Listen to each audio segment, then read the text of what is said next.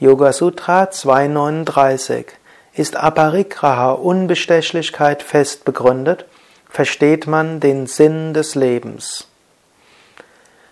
Wenn du keine Geschenke annimmst, die dich in deiner ethischen Freiheit behindern, kannst du frei immer wieder überlegen, was ist in der in der Situation meine Aufgabe.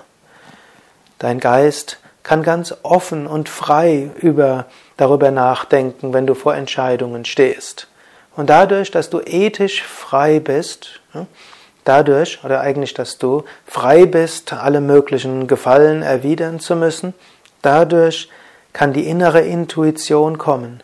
Du kannst ein Verständnis bekommen, was deine Aufgabe ist.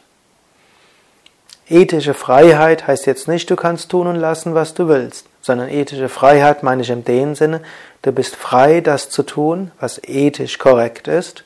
Du bist frei, das zu tun, was du von innen heraus fühlst, sofern es Ahimsa entspricht, nicht verletzen.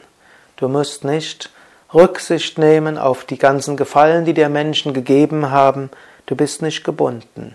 Daher ist Aparigraha Unbestechlichkeit fest begründet, verstehst du den Sinn des Lebens. Bist du in Aparigraha begründet, dann weißt du, was deine Aufgaben sind.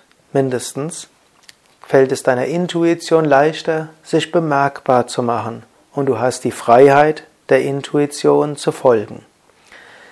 Wenn du wegen Gefallen, die dir andere getan haben, deiner Intuition nicht folgen kannst oder dem nicht folgen kannst, was ethisch korrekt ist, dann wird diese innere Stimme immer mehr verstummen und schließlich ist sie kaum mehr hörbar und dann bist du immer wieder verwirrt und du weißt nicht, was zu tun ist.